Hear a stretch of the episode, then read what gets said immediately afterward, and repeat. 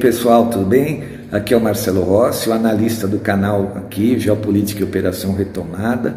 Estou me apresentando, vocês normalmente não, não me veem, só ouvem a minha voz, né? E agora também me colocando à disposição como pré-candidato a deputado federal, para lá, a partir de 2023, então, ajudar o presidente Bolsonaro para a gente combater essa agenda nefasta da nova ordem mundial. Muito obrigado, grande abraço. Olá, meus amigos. Hoje eu estou aqui para dar o meu apoio ao meu amigo Marcelo Rossi, pré-candidato a deputado federal por São Paulo pelo PTB. Eu fiquei muito honrado quando ele me convidou para ser o seu chefe de gabinete e não hesitei em aceitar o convite, porque assim eu vou poder estar naquele mesmo ambiente onde se resolvem as coisas e talvez possa interferir no processo de condução do Brasil. Apoiando Marcelo, vocês estarão dando um passo importante para garantir a nossa soberania ameaçada pelos avanços da nova ordem mundial. O objetivo é levar o nosso barco para o Porto Azul, que será o nosso grande destino como país. Um grande abraço. E aí, pessoal, tudo bom? Marcelo Rossi, Geopolítica e Operação Retomada. Voltando ao nosso canal, nessa quarta-feira, 22 de junho de 2022. Bom, só para deixar claro aqui também, lembrando a todos os nossos inscritos, é, na sexta-feira, dia 24, dia de São João, eu vou fazer uma live com o jornalista Fernando Betete. Já é a terceira que fazemos juntos, às 11 horas da manhã, no canal do Fernando Betete. Tá? Quem quiser participar, fazer perguntas, sexta-feira, dia 24, às 11 horas é, da manhã, não é? É, óbvio que vai ficar lá no canal dele se você quiser ver depois. Eu estou dizendo isso porque tem gente que gosta de ver ao vivo, fazer perguntas, etc. Não é?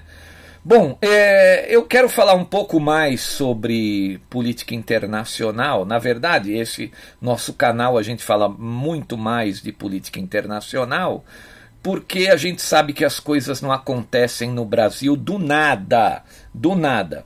Vejam que o, os nossos inimigos internos aqui começaram a tirar suas manguinhas de fora quando da posse, entre aspas, do senhor Biden nos Estados Unidos da América. É, agora, com toda a América Latina pintada de vermelho, com exceção do Brasil e do Paraguai, isso vai fazer né, essa gente ficar, digamos assim, com o, os seus ânimos à flor da pele.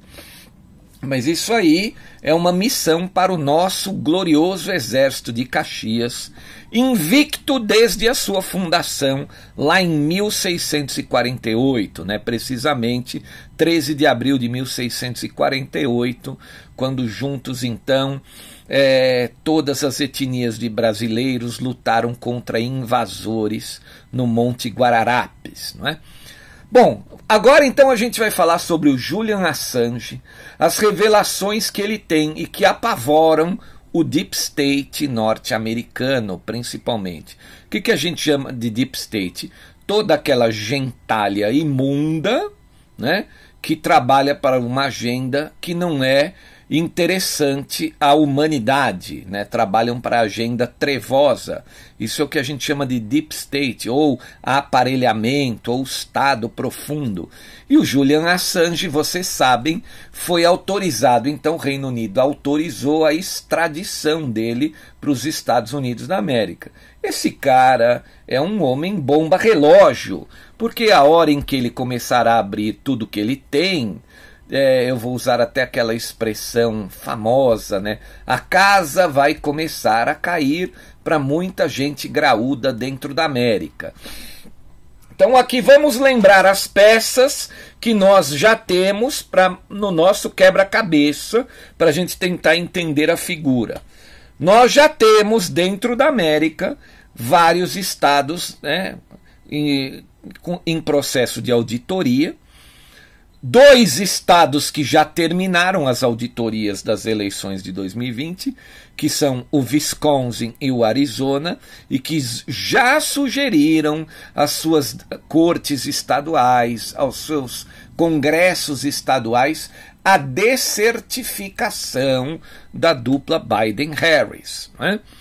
Paralelamente a isso, nós temos também o GOP, que é o Partido Republicano do Texas, o maior de todas as unidades do Partido Republicano norte-americano, que ontem, quem acompanhou meu áudio, a minha análise, viu que o GOP do Texas, né, GOP é a sigla, o Partido Grupo Republicano do Texas, ele já pediu, já pediu, já afirmou que o Biden não tem legitimidade mais uma peça no nosso quebra-cabeças. Uma outra peça para os, o nosso quebra-cabeças, né, de como vai ficar a situação lá na América em novembro, é que o Donald Trump apresentou 149 é, candidatos para as eleições de meio de mandato dos Estados Unidos, deputados e senadores. Não é? Na sua nominata, né? A gente chama aqui de nominata, mas é são as primárias do Partido Republicano. Literalmente é quem eles vão escolher para disputar ali as eleições. Dos 149 nomes que o Trump apresentou, 141 foram aprovados nas primárias. Então vem aí uma avalanche de homens de direita, republicanos de verdade, trumpistas, soberanistas americanos dispostos a libertar os Estados Unidos da América das garras da nova ordem mundial financista e do Deep State. Agora nós vamos acrescentar mais uma peça no meio desse quebra-cabeças que é todo o ativismo, a espionagem e a polêmica que envolve o Julian Assange, o Wikileaks e os Estados Unidos da América, né?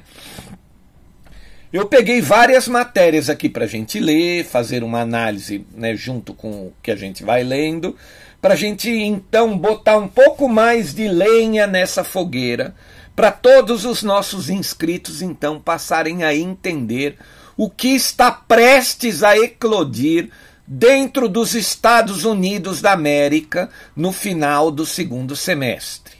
Obviamente que o que acontece lá ecoará cá, ok? Então, é, é, uma época parecida, as eleições vão ser ali praticamente três ou quatro dias depois do nosso segundo turno aqui.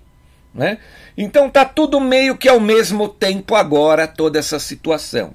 Então você que tem coração fraco, prepare-se, remedie o seu coração, porque o segundo semestre, literalmente a temperatura vai esquentar ou usando a gíria popular, o bicho vai pegar.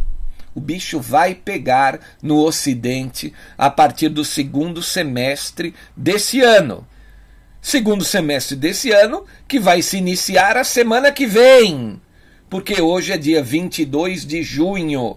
Então prepare-se, compre a sua pipoca, deixe o seu champanhe para gelar, né? Você que acompanha esse canal aqui, porque se Deus quiser, Jesus Cristo vai permitir, está conosco, porque nós somos o lado limpo em toda essa guerra, em toda essa situação, nós somos o lado da luz e nós vamos vencer. Obviamente que a gente pode experimentar aí um processo difícil por conta de toda essa que eu chamo de guerra do cume da montanha. Guerras não são fáceis, sejam elas de quinta geração, híbrida, guerra tradicional, que é o um inferno na Terra, mas nós temos que atravessar esse momento da melhor maneira possível. E eu acredito que a melhor maneira possível é atravessarmos esse momento com conhecimento de causa de tudo que vem ocorrendo. Né? Então, primeiramente, eu vou ler aqui uma matéria, tudo sobre o Julian Assange, a extradição dele para os Estados Unidos e o que isso representa, ok? Então, primeira matéria é do UOL, que apesar de ser um site de esquerda, um blog de esquerda, a gente está pegando conteúdo comum a todo, a qualquer coisa, a qualquer grupo, né? Então vamos lá. Ah, essa matéria é recente, é do dia 17 de junho, tem cinco dias.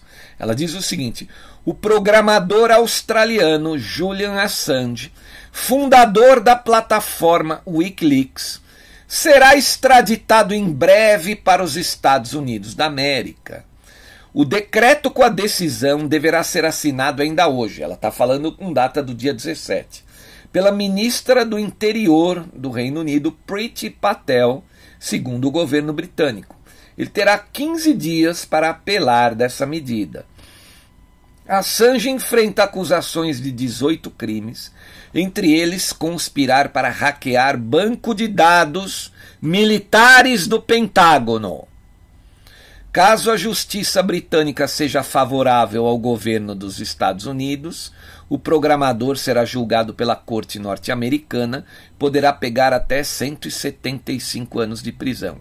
Devo lembrar aos nossos amigos aqui, aos inscritos, que toda essa visão, essa interpretação de que o Assange é um criminoso, parte do Estado profundo. Ou seja, quem é que enxerga ele como um criminoso? A nova ordem mundial financista e todos os homens que trabalham para os objetivos da mesma.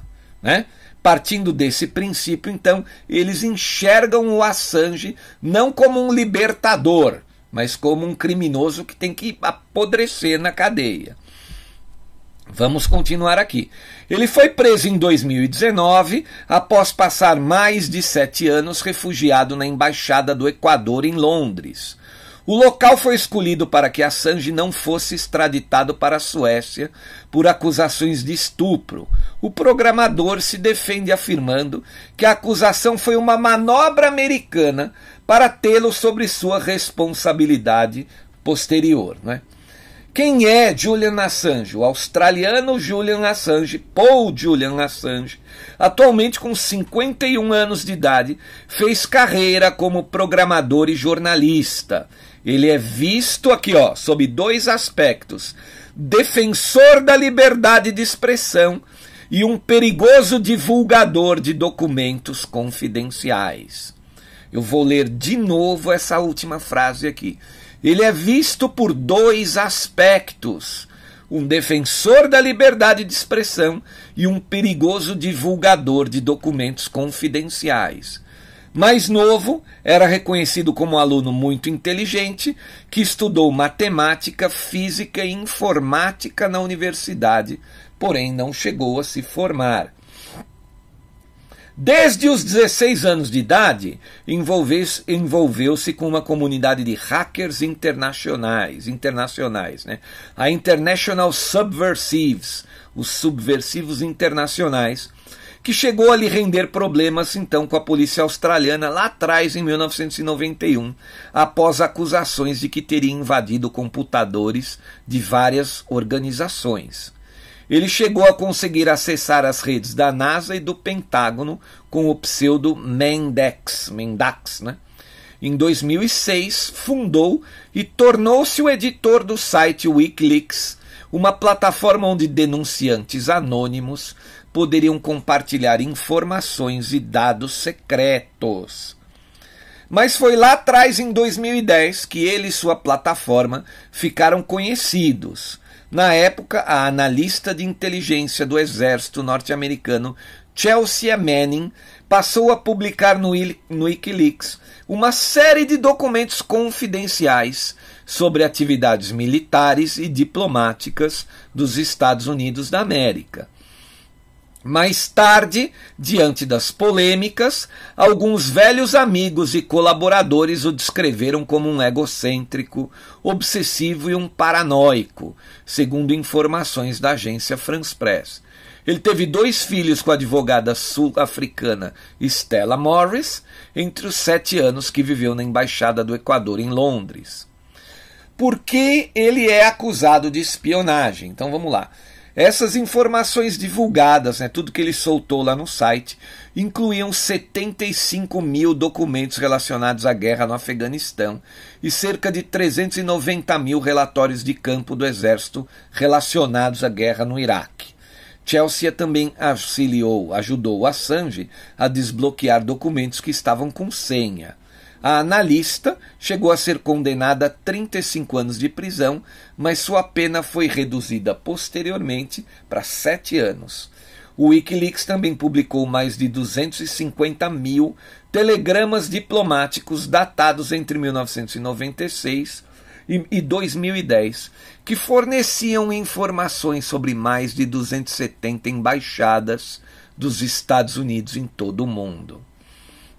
Naquele mesmo ano, a plataforma divulgou o vídeo Collateral Murder, com quase 40 minutos de duração, que mostra soldados em um helicóptero Apache norte-americano matando uma dúzia de pessoas no solo em Bagdá, no Iraque, incluindo dois jornalistas da Reuters.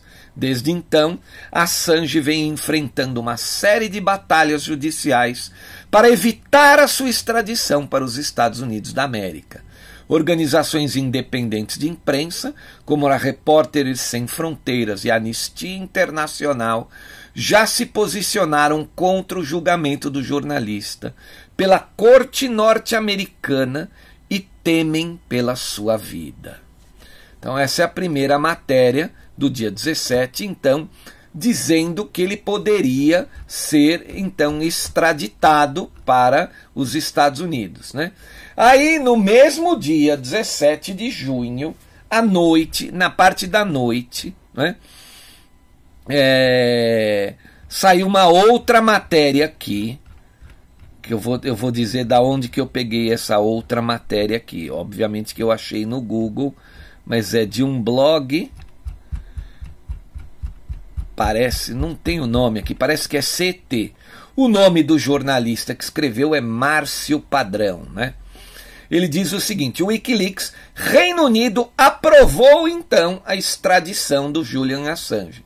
Isso na mesma data, no 17 de junho, às 8 horas e 21 minutos da noite. Aquela matéria era da parte da manhã do dia 17 de junho, quando então ele poderia ser extraditado. Então, foi aprovada a extradição.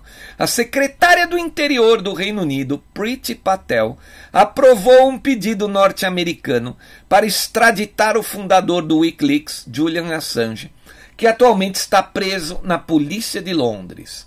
Há anos, os Estados Unidos tentam trazer Assange ao país para ser julgado por conspiração, invasão hacker e espionagem. Gente, esse cara, ele expôs documentos de várias operações em que o, a banda podre do Pentágono né, e vários políticos estiveram juntos na agenda da, da nova ordem mundial. Então eles querem, eles querem esse cara de qualquer jeito, eles querem a cabeça dele de qualquer jeito, né? O Deep State, porque ele tem informações que seria como uma bomba relógio para expor todos esses caras, né, contra a parede. Obviamente que para Nova Nova, para os generais da Nova Nova, né, o Julian Assange é um libertador, é um cara que tem tudo que eles precisam para revirar a situação dentro dos Estados Unidos da América. Expor tudo que o Julian Assange tem de documentos, expor tudo que ele sabe ao povo, à opinião pública norte-americana. Ah, para que isso? Para a opinião pública norte-americana né, para gerar a indignação necessária ao movimento que eles precisam lá dentro para libertar os Estados Unidos das garras desse aparelhamento insano, desse terrível monstro do pântano que é o Estado profundo que trabalha para os objetivos dos financistas, dos financistas. Vamos continuar aqui. A equipe jurídica de Julian Assange estima que ele poderia receber uma sentença de 175 anos de prisão se for julgado nos Estados Unidos. Essa é a visão do Deep State.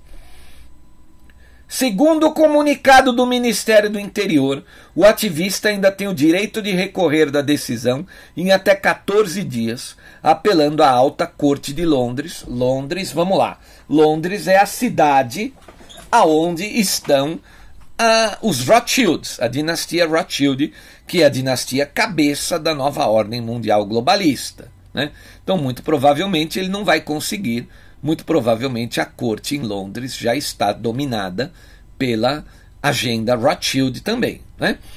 Um juiz britânico aqui ó, já havia negado um pedido de extradição de Assange aos Estados Unidos em janeiro de 2021, com a justificativa de que ele correria risco de suicídio. Uma deportação e prisão, segundo o juiz, causaria grande impacto na saúde mental do fundador do Wikileaks. Né? Mas em dezembro, o governo dos Estados Unidos recorreu e reverteu a decisão do Reino Unido. De lá para cá, os advogados de Assange tentaram acionar um novo recurso na Suprema Corte, mas falharam. Portanto, a decisão sobre a extradição do ativista aos Estados Unidos da América passou então para Prit Patel, a ministra, né, que agora concedeu o pedido. Em um comunicado divulgado no Twitter, o, o Wikileaks diz que vai recorrer novamente perante a alta corte londrina. Lutaremos mais alto e gritaremos mais nas ruas. Nos organizaremos e faremos com que a história de Julian seja conhecida por todos. Acrescentou. O órgão também afirma que a extradição tem motivação política. Obviamente que o aparelhamento da nova ordem mundial dentro dos Estados Unidos da América, o DS, que é o Deep State, está apavorado com as revelações que ele pode ter sobre toda essa situação. Agora vamos lá.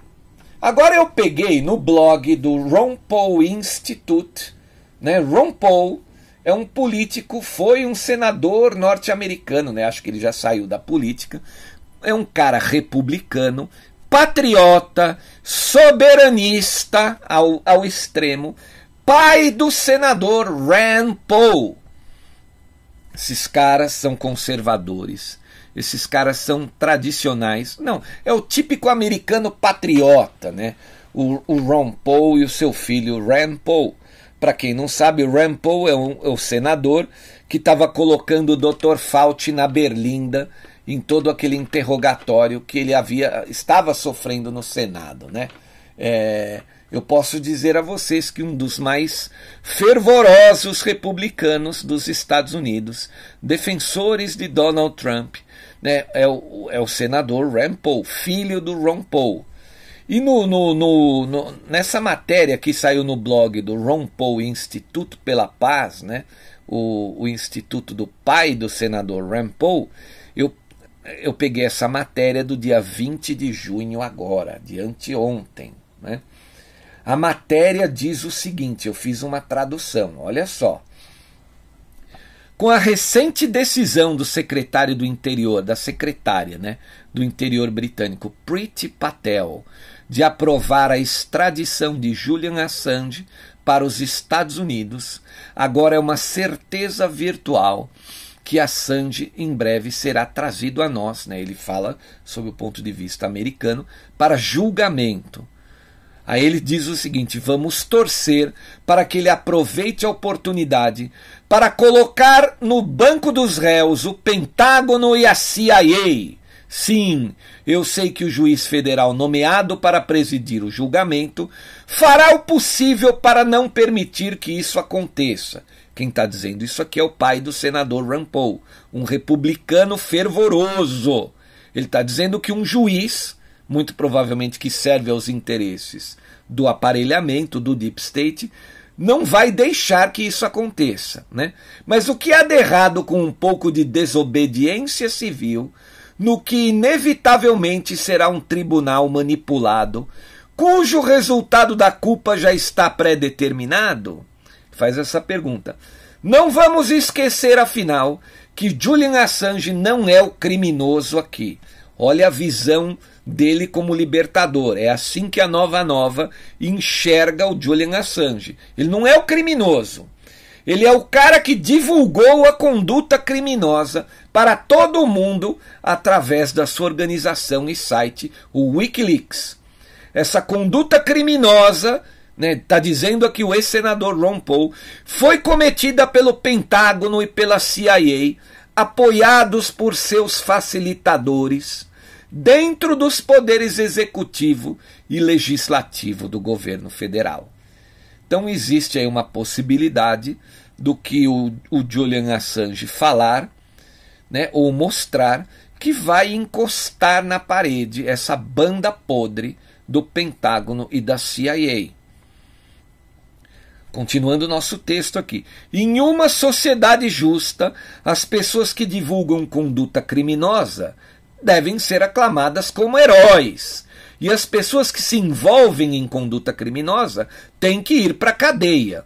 Mas no mundo bizarro e de um estado de segurança nacional que vivemos hoje, é exatamente o oposto. Os criminosos são os acusadores e carcereiros, e os oponentes de sua conduta criminosa são aqueles que são punidos, torturados e enviados para a prisão. Qualquer semelhança com o Brasil, né, do nosso momento, do, do, dos nossos tempos, não é mera coincidência. É estratégia, é agenda da nova ordem mundial financista. Né? Uma das grandes coisas que os advogados de Assange poderiam fazer durante o julgamento é reafirmar e enfatizar novamente todas as ações do lado negro em que o pessoal americano se envolveu e que o Wikileaks divulgou, além de todas as outras que o Wikileaks não divulgou ainda. Embora isso não necessariamente mude o resultado do processo, pelo menos mostraria ao mundo porque eles estão perseguindo Julian Assange. Quando o governo dos Estados Unidos foi convertido de sua estrutura fundadora de uma república de governo limitado para um estado de segurança nacional, para combater a Guerra Fria contra o comunismo ateu e a União Soviética extrema daquela época, houve uma barganha implícita feita entre o establishment da segurança nacional e o povo americano. O Pentágono, a CIA e a NSA teriam o poder de se engajar em poderes do lado negro totalitários, mas manteriam suas ações desagradáveis em completo segredo do povo americano, para que a consciência das pessoas não fosse incomodada. Julian Assange interferiu nesse pacto ao revelar ao mundo algumas dessas práticas obscuras. Aliás, Edward Snowden também. Por isso, ambos precisam ser punidos, entre aspas, aqui ele está ironizando, mesmo que apenas para enviar uma mensagem a todos os outros. Isso é o que acontecerá com você se revelar nossas práticas criminosas do lado negro para o mundo. Ou seja, gente, ele está dizendo aqui, ironizando, que todos aqueles que exporem a nova ordem mundial financista, os seus homens, o seu deep state, para a sociedade comum, correm risco de ir para a cadeia. Para terminar o nosso texto, ele diz o seguinte: esteja preparado para um espetáculo judicial quando Assange, que é cidadão australiano, é levado à força para os Estados Unidos para julgamento por divulgar a conduta criminosa do governo americano. Só não espere nada remotamente parecido com, com a verdadeira justiça em todo esse processo. Aí eu faço a pergunta: a Austrália se manifestou contra essa extradição, já que ele é um cidadão australiano? australiano? Lógico que não. A Austrália já é completamente dominada por essa força trevosa que quer jogar o Julian Assange né, para apodrecer dentro da cadeia. Então, caros amigos inscritos, aqueles que ouvem o meu canal, acrescentem mais essa peça a todo esse nervoso quebra-cabeça que está prestes a revelar a sua figura no final desse semestre que se inicia a semana que vem, o segundo semestre do ano. As coisas serão emocionantes, literalmente emocionantes, ok? Então é isso. Para a gente não esticar muito essa nossa análise de hoje, obviamente agora vou entrar é, no assunto da guerra entre Ucrânia e, e, Rússia, a guerra bélica, né, a parte bélica da guerra do cume da montanha. Na agência France Press, né, não, desculpe, na agência é, AFP, a France Press, ontem os americanos confirmam a morte de um segundo americano na guerra da Ucrânia. Stephen Zabilski, morava em Nova York e estava em território ucraniano para lutar ao lado das tropas de Kiev. Né? A matéria saiu o seguinte: os Estados Unidos confirmaram na terça-feira, dia 21, o segundo cidadão americano morto em combate lutando pela Ucrânia. O governo ainda alertou sobre os riscos em meio a preocupações de outros dois cidadãos capturados pela Rússia em território ucraniano supostamente mercenários, obviamente que eram mercenários, que batalhavam ao lado de Kiev. O Departamento de Estado informou que Stephen Zabilski, né, de 52 anos, gente, velho para lutar na guerra, né, morreu na Ucrânia e estava prestando assistência consular à própria família. Um jornal do norte do estado de Nova York, onde Zabilski vivia, publicou um obituário que anunciava a morte no dia 15 de maio, enquanto lutava na guerra na cidade de Dorosiansk, na Ucrânia. Né? Aí diz o seguinte aqui: reafirmamos mais uma vez que os cidadãos americanos não devem viajar à Ucrânia devido ao conflito armado em andamento e os funcionários de segurança do governo russo que miram em cidadãos americanos na Ucrânia. Olha que pataquada, né? O cara tava lá, o cara era um mercenário que foi lutar e rodou. Assim, teve caso de brasileiros até, né? Ouvimos aí o caso de um brasileiro também. Há pouco tempo, né? É, tem muita bobagem também nas agências internacionais, né? Coisa que não vale nem a pena a gente falar aqui. Uma outra matéria veio agora da revista Oeste, dizendo que um navio de guerra americano disparou um alerta contra uma embarcação iraniana. Então agora aqui já são Estados Unidos contra Irã é, e a Marinha informou que esses dois navios se encontraram lá no Estreito de Hormuz. O navio de guerra da Marinha norte-americana, né, dos Estados Unidos, disparou um sinal de alerta para repelir uma lancha da Guarda Revolucionária Iraniana. O encontro das embarcações ocorreu na segunda-feira, dia 20 de junho, no estratégico Estreito de Hormuz, no Golfo Pérsico. Navio de patrulha da classe Cyclone USS Sirocco e o transporte rápido expedicionário de classe Sparhead USNS Choctaw County encontraram três lanchas iranianas enquanto atravessavam o Estreito de Hormuz para entrar no Golfo Pérsico, informou a Marinha na terça-feira, dia 21. Né? Em um vídeo divulgado pela Quinta Frota da Marinha do Bahrein, um guarda de alta velocidade Bogmar é visto virando de frente em direção ao Sirocco. O navio norte-americano buzina repetidamente e o Bogmar se afasta à medida que o navio se aproxima. O disparo do sinalizador é ouvido, mas não visto. E quando Bogmar passa pelo Siroco, é possível ver a bandeira iraniana. Né? Então, mais um pequeno embate entre Estados Unidos e Irã agora. Né? que mais que nós temos de matérias aqui sobre, né?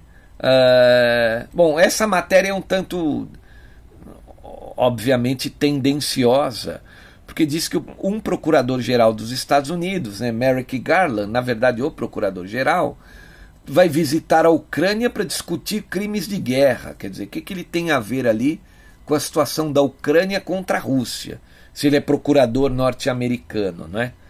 Merrick Garland se reunirá com autoridades para falar dos esforços americanos e da comunidade internacional a fim de ajudar Kiev Procur, matéria então da agência France Press. Procurador-geral norte-americano Merrick Garland visita a Ucrânia na terça-feira, ontem, dia 21, né, ele visitou, para discutir o julgamento de pessoas envolvidas em possíveis crimes de guerra durante a invasão russa que começou no final de fevereiro, disse um funcionário do Departamento de Justiça. Bom, eu, aqui eu faço a seguinte pergunta: né? os americanos foram julgados por crimes de guerra dentro do Iraque, quando eles disseram que tinham armas químicas lá e não foram encontradas? Qual americano foi julgado por crime de guerra? Nenhum, né? Então, então é isso. É impressionante como esse deep state, né, com o dinheiro da nova ordem mundial, acha, eles acham que eles vão mandar no mundo inteiro, né? É, outra matéria: China confina 700 hóspedes em hotel por surto de Covid. Tá perigoso viajar para a China, hein? É, bom, não temos mais muitas coisas então para falar dessa guerra do cume da montanha da versão bélica. Ah, uma outra aqui, né? Ó, pesquisa mostra que 87% da população ucraniana, né? Fico imaginando como é que eles conseguiram fazer uma pesquisa em meio a toda a guerra que está ocorrendo lá. Né? É, aprova então a entrada do país na União Europeia. Eles diziam aqui que antes da guerra com a Rússia, que começou em 24 de fevereiro, o índice de apoio à iniciativa entre os ucranianos era de 68%, agora subiu 19 pontos, foi para 87%. Ó. Uma pesquisa realizada, cujo resultado foi divulgado na terça-feira, dia 21, indicou que 87% da população ucraniana votaria a favor da adesão do país à União Europeia, caso fosse realizado um referendo sobre o assunto. A pesquisa foi realizada pelo grupo sociológico Rating entre os últimos sábado, agora e domingo. Agora, isso aí, né, gente, eu até acredito que isso possa ser realidade mesmo. Por quê? Porque a população comum não entende toda essa distopia, né? Agora é justamente o contrário, porque os russos são a parte que estão contra a nova ordem mundial financista, é o bloco né, que está liderando o bloco que é libertador. Quando justamente o Ocidente é que quer impor tudo aquilo que a Rússia viveu até 1991.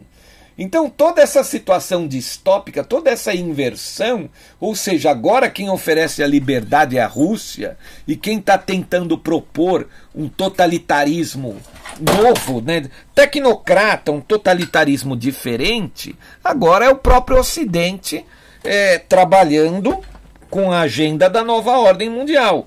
Mas as pessoas comuns não enxergam sobre esse prisma. Elas têm aquela visão antiga, aquela visão da Rússia é, soviética, da Rússia comunista, aquela visão que todas as pessoas comuns, né, que não têm estudo, não têm preparo, não têm conhecimento, enxergam. Né? Então, por isso eu até acredito que realmente ali os ucranianos os poucos que devem ter sido consultados falam: ah, não, eu quero fazer parte da União Europeia, que, né, a princípio, batendo na cabeça dos caras é algo mais libertador.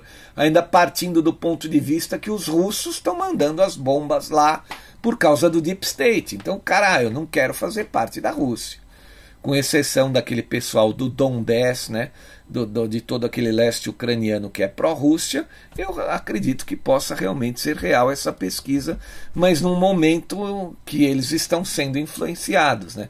Lógico, os caras estão recebendo bomba né, para cima da, de suas cabeças. Né?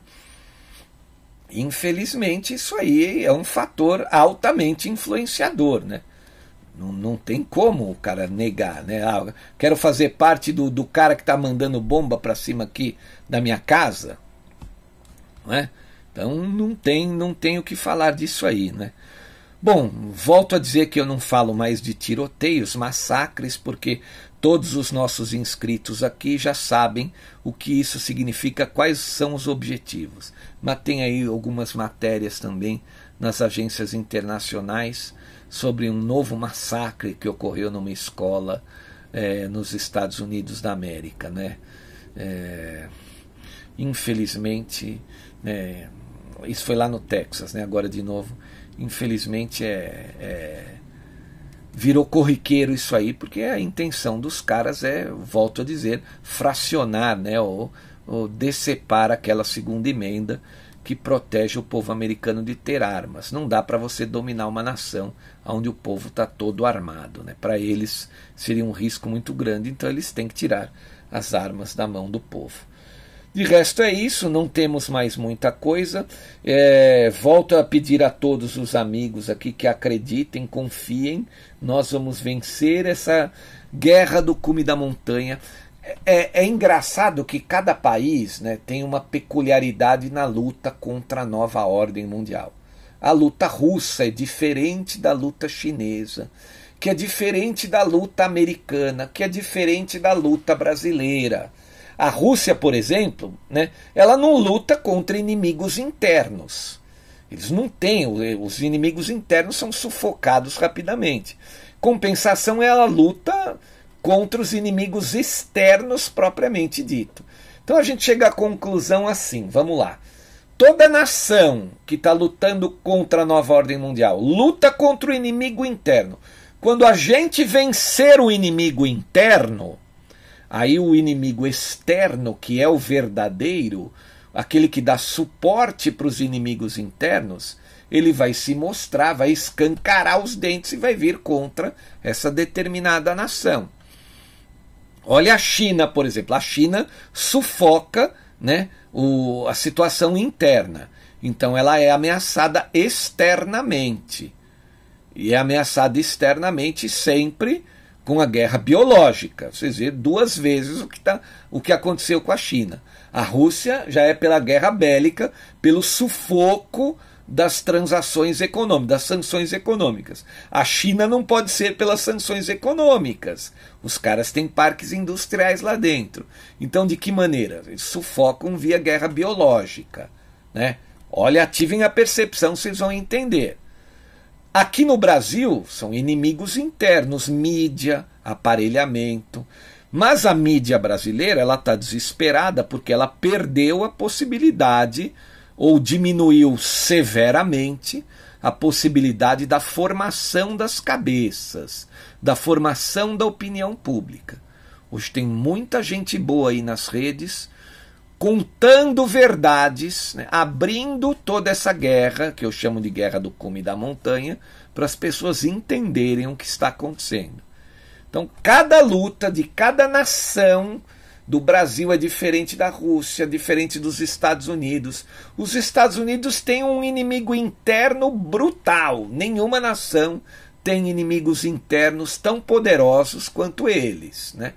Já os russos, os inimigos externos, os chineses, os inimigos externos, estão padecendo com a guerra biológica. O Brasil, os inimigos internos, mas assim que se vencer os inimigos internos, os externos vão botar o dedinho para fora, principalmente por causa da situação da Amazônia. Tenham isso em mente. Então, uh, aqui não vai ser fácil para nós que somos brasileiros, mas nós vamos vencer. Então, eles tiveram que dividir o Brasil, né, destruir a mentalidade de muita gente para poder tentar conquistar a nossa nação a nossa missão aqui, por exemplo, uma das missões do canal, recolocar a mente das pessoas em ordem, mostrar quem é o verdadeiro inimigo, para a gente se juntar então com os verdadeiros, os verdadeiros libertadores da nossa pátria, que são os militares, o Exército de Caxias, a Marinha de Tamandaré, a Aeronáutica do Brigadeiro Eduardo Gomes e todas as forças auxiliares policiais. Bom, Vamos encerrando então o áudio. Quero agradecer a todos, muito obrigado. Agradecendo especialmente todos os colaboradores financeiros desse canal, porque se não fossem por esses, a gente não poderia estar aqui dia a dia. Muito obrigado a todos os colaboradores financeiros desse canal. Quem puder colaborar com qualquer valor, tem um QR Code para você fazer um Pix, tem um número de conta. A gente agradece imensamente né, para garantir a, so a sobrevivência aqui da nossa equipe do nosso canal. É, agradecendo também todos os nossos inscritos, a gente está quase batendo 130 mil. Faltam um pouquinho, cento e poucas pessoas. A gente chega a 130 mil pessoas aqui no nosso canal. agradecendo aqueles que enviam e-mails, sugestões de pauta, aqueles que compartilham os nossos áudios. E se você tem interesse no curso da Nova Ordem Mundial e no documentário sobre a versão legalista do regime militar brasileiro, né, manda um e-mail. O meu e-mail está na vinheta que abre os nossos áudios, as nossas análises aqui. Eu terei prazer em responder como você faz para adquirir esse, esse curso e a série de documentários. Um grande abraço a todos, muito obrigado. Eu volto amanhã. Valeu!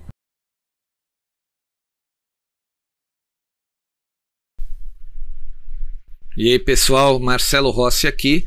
Eu quero convidar vocês para inscreverem-se em nosso novo canal.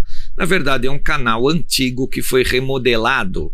Ele se chamava 100 anos de comuno socialismo e nós mudamos o nome dele para Geopolítica e Comuno Socialismo. Ele seria agora, vai ser usado como um nosso canal reserva aqui, o canal número 2 porque nós não confiamos mais nesta plataforma, não é? A gente não sabe o que pode acontecer amanhã.